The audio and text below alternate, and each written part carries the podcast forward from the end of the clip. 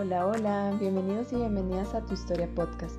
Hoy les habla Amalia y estoy súper contenta por compartir con ustedes este espacio para hablar sobre las experiencias e historias de las personas. Espero que podamos aprender muchísimo y bueno, acá vamos a conversar sobre educación, crecimiento personal, vida cotidiana, entre otras.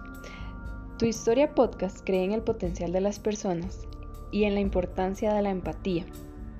Además, busca reconocer y valorar la diversidad en nuestras vidas.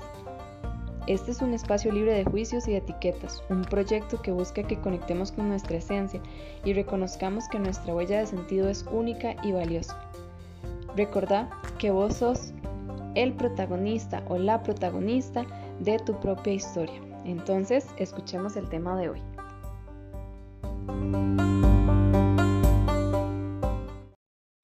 Bueno, el tema de hoy es trastorno por déficit de atención con hiperactividad e hipoactividad. Y bueno, qué mejor manera de aprender que con la experiencia de una persona con déficit de atención.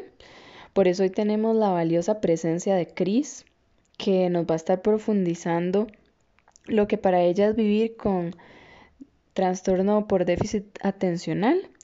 Y este, vamos a darle la bienvenida a Cris también antes de comenzar, vamos a comentar algunas características de las personas con, trastorno por déficit atencional, según algunos autores. Entonces, Cris ahí nos va a estar ayudando, eh, reafirmando, o bien eh, nos va a ayudar si hay algún mito o estereotipo, también para ir aprendiendo más al respecto.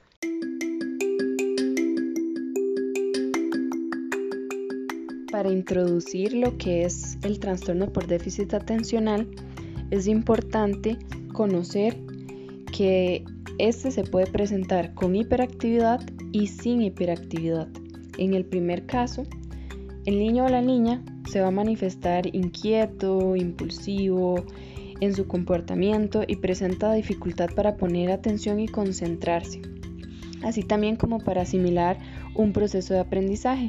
En el segundo caso, el niño o la niña se va a comportar de una manera tranquila, se distrae fácilmente, aparenta estar en su propio mundo y bueno, por consecuencia, tiene un nivel de aprendizaje un poco más lento.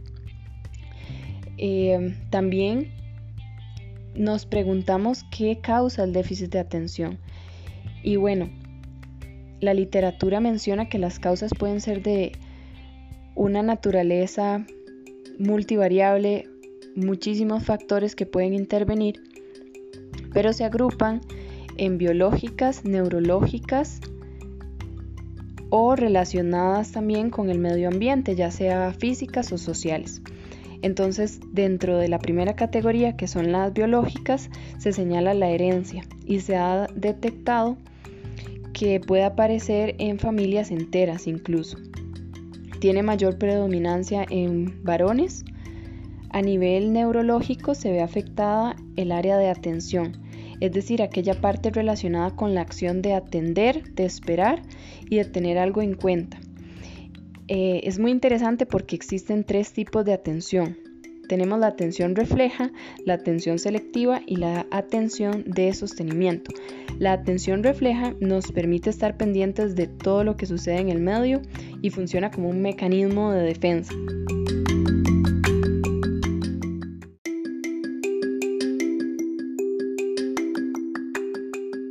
También está la atención selectiva.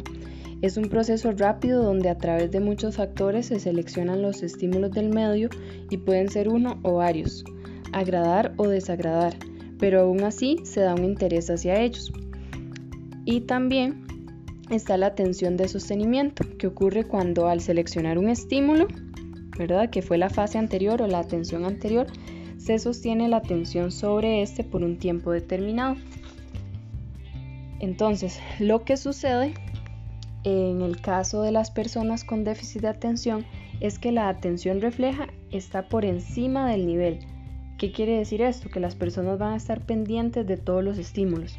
Por eso se distraen con facilidad y les cuesta concentrarse. La atención de sostenimiento y la selectiva son las que se ven más afectadas. Ahora para continuar con las causas físicas o relacionadas con el entorno se citan eh, la emisión de plomo en el aire, el uso de agroquímicos y de preservantes en los alimentos y a nivel social se relaciona con patologías ocurridas en los primeros años de vida que pueden alterar los procesos neuroevolutivos. El impacto del déficit atencional va a variar de acuerdo con la respuesta del ambiente familiar y social en el que el niño o la niña se desenvuelva y su capacidad para manejar las situaciones que se le presenten en el desarrollo de su vida. Entonces, por eso también vamos eh, reflexionando la importancia de desde nuestro rol de docente promover un espacio sano y vínculos también sanos que promuevan el bienestar de las y los estudiantes. También en lo que respecta a las características, se menciona que eh, las personas con este déficit de atención, bueno, tienen tendencia a la distracción, dificultad para concentrarse, algunos presentan una actitud impulsiva, desinhibida, demandan mucha atención. También se menciona la inconsistencia, lo que eh, no terminan, lo que comienzan tienen bajo umbral de tolerancia. Eh, es probable también que se alteren los procesos de codificación y descodificación. También se alteran los procesos de interpretación e integración en los niveles superiores y tienen dificultad en progresar en el proceso de aprendizaje.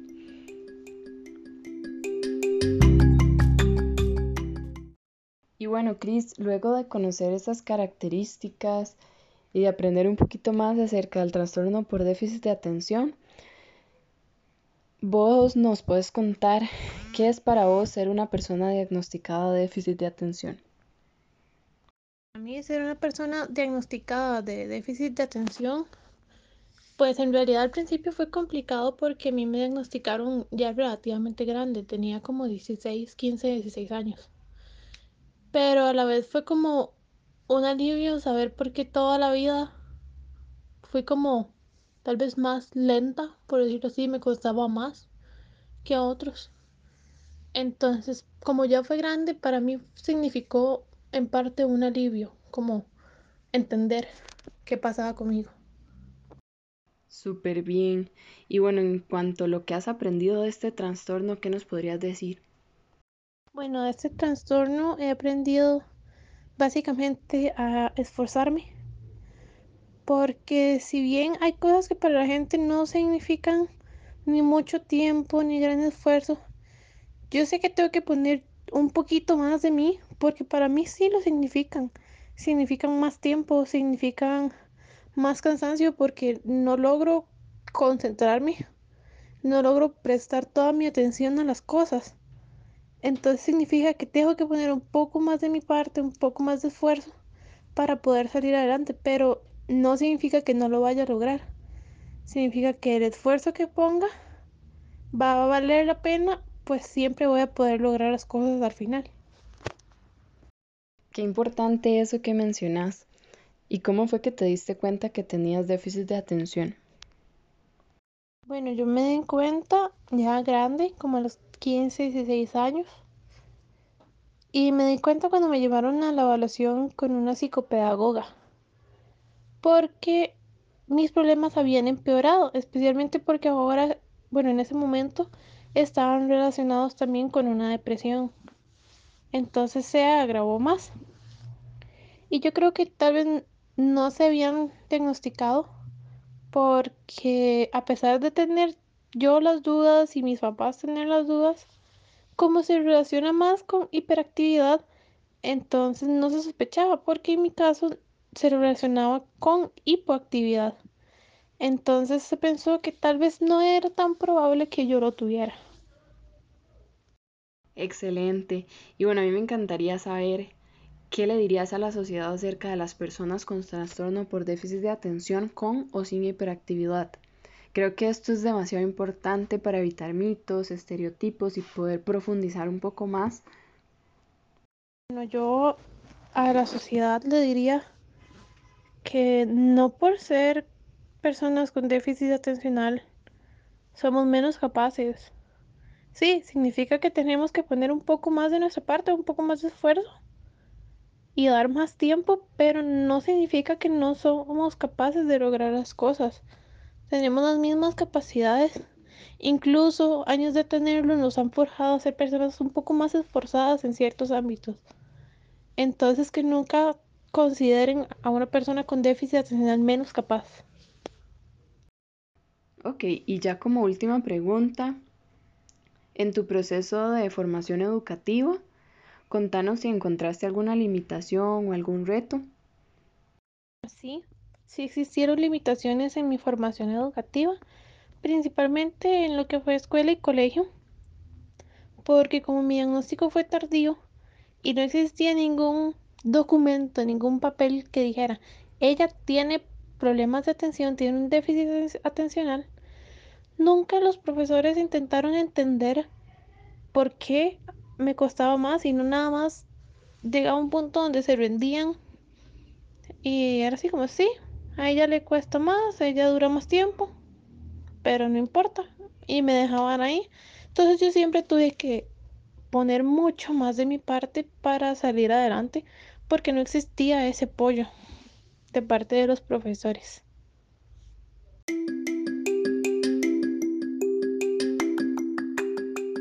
Bueno, parte de lo que comentaba Cris era esa limitante que ha encontrado en el sistema educativo y la falta de apoyo de las y los docentes. Entonces, este es un tema muy importante y acá me gustaría que habláramos sobre actividades de inclusión a nivel metodológico y evaluativo que podemos hacer para mejorar el proceso de enseñanza-aprendizaje en esta población. Entonces, bueno, como punto número uno, es necesario que el estudiante sea el protagonista de su proceso. Entonces, ese proceso debe ser participativo. Para ello debemos proponer estrategias en las que pueda participar sin sentir miedo o inseguridad. También eh, es importante estar preguntando constantemente si va entendiendo, que se rete, entre otras. La supervisión, que se sienta apoyado o apoyada, estar eh, mostrando realmente que, que estamos poniendo atención a lo que está realizando. Si la tarea fuera muy larga, entonces es recomendable fragmentarla. Es necesario que captemos la atención busquemos estrategias mediante el contacto físico y visual. Ahorita por la pandemia eh, hay que ser muy creativos y creativas, ¿verdad? Pero siempre que esa persona se sienta apoyada, que sienta la libertad de preguntar. También es importante que anticipemos y prevengamos situaciones que puedan presentar problemas. Eh, pongamos atención a los exámenes eh, si fuera necesario hacer una adecuación no significativa, darles más tiempo, realizar los exámenes de forma oral si los requiere, asignar los deberes y tareas en un formato simple y claro. También es importante que a la hora de transmitirle las tareas o los deberes, es importante que lo escribamos, ya sea en la pizarra o lo plasmemos en una plataforma virtual, en un documento y eh, con respecto a los exámenes es preferible que se entregue eh, igualmente de manera escrita. Eh, si hay alguna descripción que queramos que aprendan y no está reflejada en el libro, entonces debemos asegurarnos que tengan esa parte escrita en el cuaderno o en los márgenes del libro como para que lo estén constantemente recordando. También se recomienda realizar entrevistas individuales y darle seguimiento y sobre todo trabajar mucho en la motivación hacia el aprendizaje y hacia cada pequeño trabajo que les vamos asignando. También eh, ya en la presencialidad se recomienda situar los pupitres de modo que se reduzca esa distracción, ¿verdad? Sentarlo o sentarla en un lugar en el cual podamos verlo y que si está distraído, ok, volvemos a llamar esa atención, ¿verdad? También promover que los y las compañeras también apoyen el proceso de ese estudiante o ese estudiante y también estar constantemente recordándole las fechas importantes. Eso serían como algunas recomendaciones. Y ante todo, creer mucho en el potencial de la persona. Es una forma distinta de aprender, pero al final, o un ritmo distinto, pero al final la calidad va a depender del estudiante y del apoyo que generemos como docentes.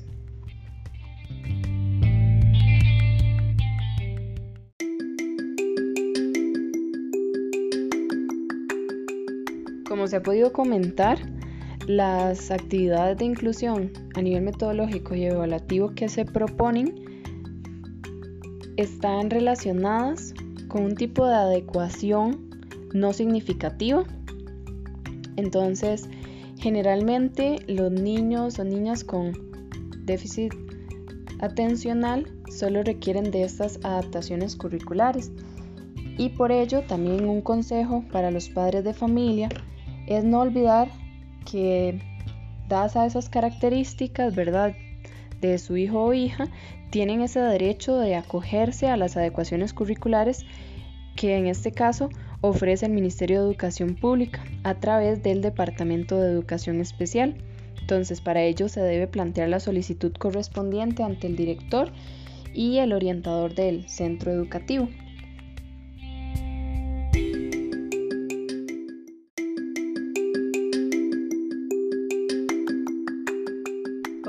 Excelente. Y bueno, en lo que respecta a instituciones y lugares de atención y colaboración especializado a nivel nacional e internacional, podemos mencionar a la Fundación Cantabria Ayuda al Déficit de Atención e Hiperactividad.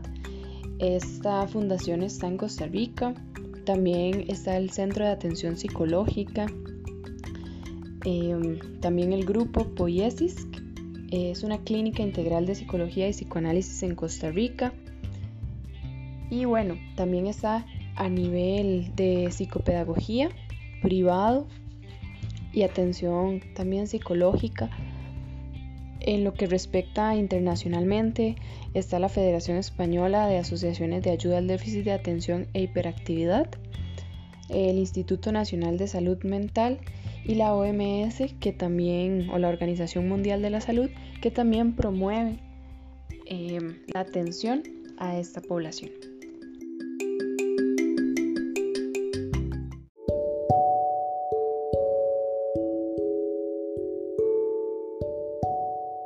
Para ir cerrando, quisiera dejarles una pequeña reflexión y es que el trastorno por déficit atencional no es una enfermedad ni un problema de aprendizaje, sino un patrón diferente de desarrollo en las áreas neuroevolutivas de atención y de concentración.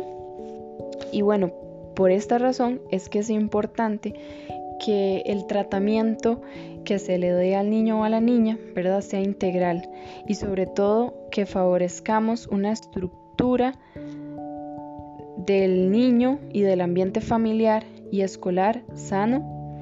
También que ayudemos a manejar este trastorno, ¿verdad? Pero principalmente que se sienta apoyado, que cuente con una familia donde existan límites consistentes y coherentes también, ¿verdad? Y que poder apoyarlo en el autoconocimiento de las estrategias que pueden irlo o irla ayudando a vivir con este trastorno. Por eso también fue muy valioso la experiencia que nos da Cris, porque ella actualmente es una estudiante universitaria que ha pasado y que conoce y que ha superado también todas esas limitaciones, retos, ¿verdad? Y es todo un ejemplo para nosotros. También quisiera dejarles eh, algunas recomendaciones, ¿verdad? Como por ejemplo, eh, para la dificultad de concentrarse, se proponen ejercicios de concentración durante 15 minutos diarios y eh, no estudiar más de una hora seguida. Entonces, hacerlo fragmentado. Sugiere también hacer una pausa de 5 minutos por cada hora de estudio y esos 5 minutos deben utilizarse en una actividad eh, física muscular. Entonces hacer pausas activas, despejarnos, respirar. Y bueno, espero que les haya gustado el programa de hoy. De verdad, muchas gracias por la atención y gracias a Cris también por la participación. Y pues nos vemos en el otro capítulo.